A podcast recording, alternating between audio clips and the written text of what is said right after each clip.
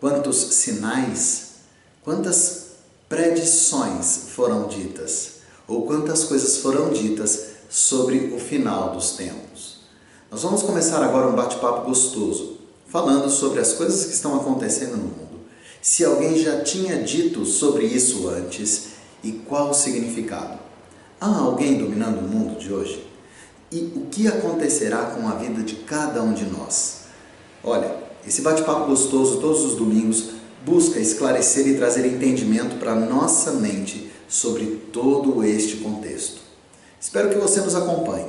Vamos falar sobre muitas coisas. Espero que você traga a tua colocação, o teu questionamento e aí juntos vamos buscar um conhecimento maior. A nossa vertente, a nossa versão é sempre sobre a palavra de Deus. Todo domingo, às 9 horas, aqui, um bate-papo gostoso com você. Graça e paz, como é que vocês estão firmes aí? Dando continuidade no nosso bate-papo sobre os tempos vindouros, não é? Ah, o, o final de todas as eras, enfim, o cumprimento das profecias. Paramos na semana passada sobre as respostas de Jesus Cristo, sobre a situação de nós termos a, a crença de que a igreja sairá antes da tribulação, no meio da tribulação ou depois da tribulação. Eu, como já disse para vocês, prefiro acreditar que a igreja sairá antes da tribulação. Não passaremos pelos sofrimentos que hão de vir nesta, nesta data inegavelmente marcante pelas dores. Hoje, então, vamos falar do que vai acontecer na tribulação, definindo ela e já sabendo que nós teremos dois momentos pelo qual passarão os que estiverem aqui. Eu quero orar com você. Pai, nós te agradecemos pela tua misericórdia, pelo teu renovo, pelo teu refrigério. Obrigado, Senhor, porque em todo tempo nos dá a possibilidade de buscar mais de ti. Guarda-nos agora, Senhor, para que possamos entender quais os dias que virão, qual o significado da tua palavra, para nos mantermos firmes, não nos desviando nem para um lado nem para o outro. Livra-nos, ó Pai, da prepotência e da arrogância, que possamos estar atentos para ouvir a tua voz. Em nome de Jesus que oramos. Amém. Então, olha só. Mateus acaba tratando muito sobre a tribulação. O Evangelho de Mateus, no capítulo 24, traz a exata mensuração de Cristo sobre esses dois momentos, pelos quais as pessoas que estiverem aqui vão passar. Mateus 24, então, é uma situação muito, muito intensa sobre o amanhã. Ali, Deus fala o que vai acontecer. Eu vou ler com você rapidinho, tá? Então, olha só, nós temos dois momentos. Uma que vai do, cap... do versículo 9 até o 14, primeiro momento da tribulação. E o segundo, que vai do 15 até o 26, segundo momento da tribulação. Eu vou ler rapidamente com vocês esse versículo, esse capítulo, para que possamos entender. Olha só, acompanha comigo a partir do versículo 3. No Monte das Oliveiras achava-se Jesus assentado, quando se aproximaram dele os discípulos, em particular, e lhe pediram: Dize-nos quando sucederão estas coisas e que sinal haverá da tua vinda e da consumação do século. E ele lhes respondeu: Vede que ninguém vos engane, porque virão muitos em meu nome, dizendo: Eu sou o Cristo, e enganarão a muitos. E certamente ouvireis falar de guerras e rumores de guerras. Vede, não vos assusteis, porque é necessário assim acontecer, mas ainda não é o fim. Porquanto se levantará nação contra nação, reino contra reino, e haverá fomes e tormentos, fomes e terremotos em vários lugares. Porém, tudo isto é o princípio das dores. A partir de agora, ele começa a falar da primeira parte da tribulação, dos três anos e meio pelos quais passarão as pessoas que aqui estiverem. Ele diz assim: então sereis atribulados e vos matarão. Sereis odiados de todas as nações por causa do meu nome. Nesse tempo, muitos hão de se escandalizar, trair e odiar uns aos outros. Levantar-se-ão muitos falsos profetas e enganarão a muitos. E por se multiplicar a iniquidade, o amor se esfriará de quase todos. Aquele, porém, que perseverar até o fim, esse será salvo. E será pregado este evangelho no reino por todo o mundo, para testemunho a todas as nações. Então virá o fim. Ele para aqui. Na minha Bíblia, inclusive, existe um, um, um subtítulo a partir daqui. Ele quebra então no versículo 14 e quando ele passa para o 15, a minha Bíblia identifica a grande tribulação, que seria a segunda e última metade desse período. Então, olha só, só retornando um pouquinho para essa primeira parte.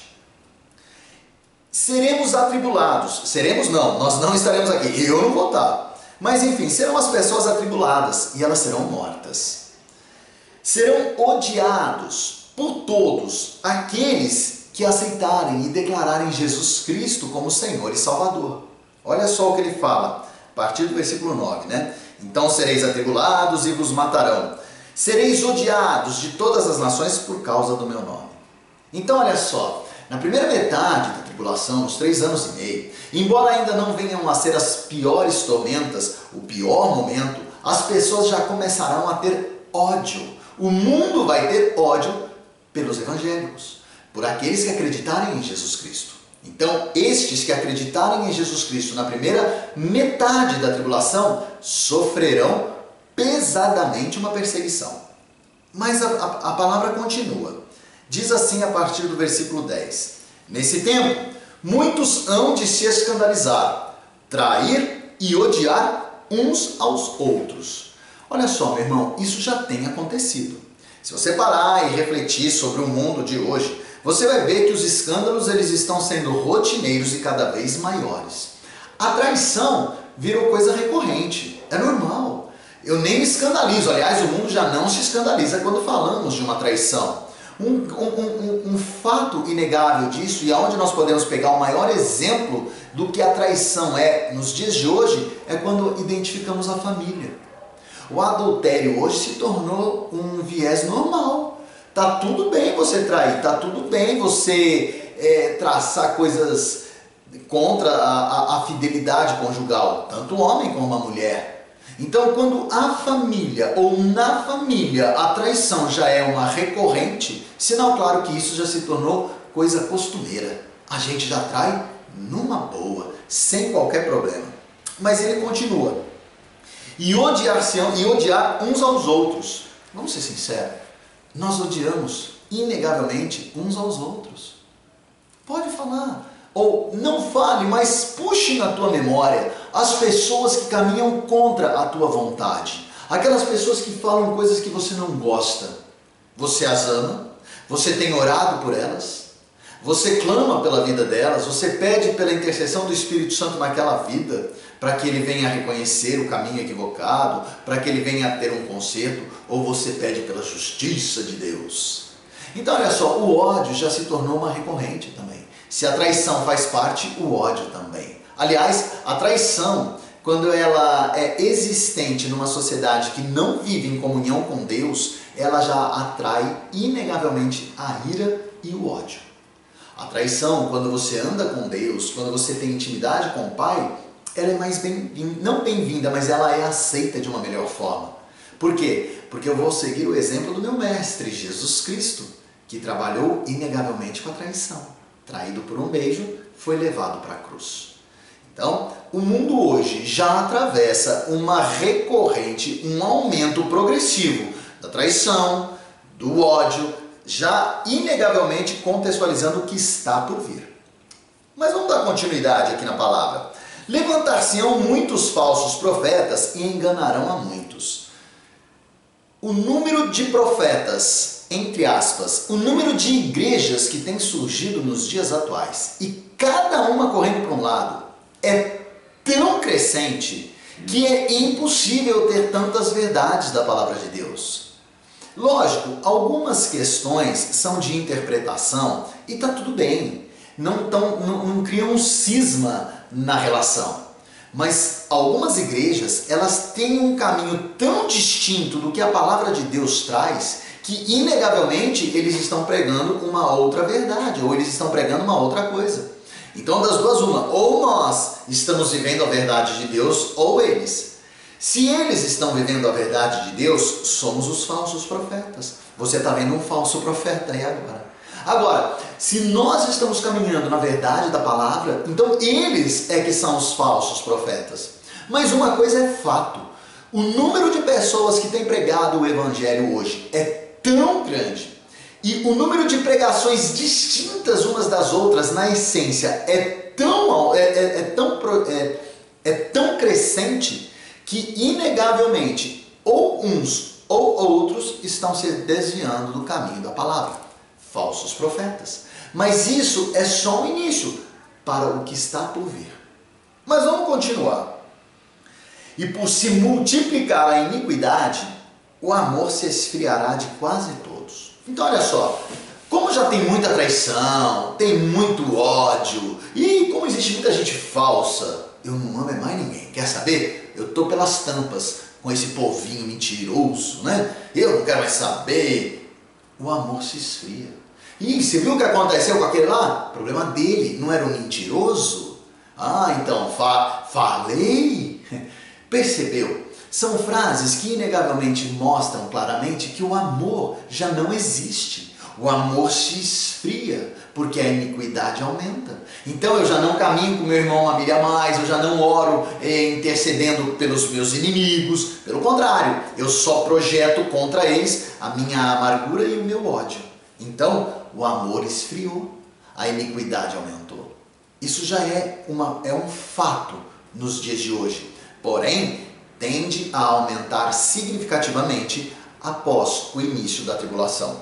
Mas continuemos. Aquele, porém, que perseverar até o fim, este será salvo. Algumas pessoas vão sobreviver no período da tribulação. Não aceitaram a Jesus Cristo como Senhor e Salvador. Por isso não foram levados com a igreja, permaneceram aqui.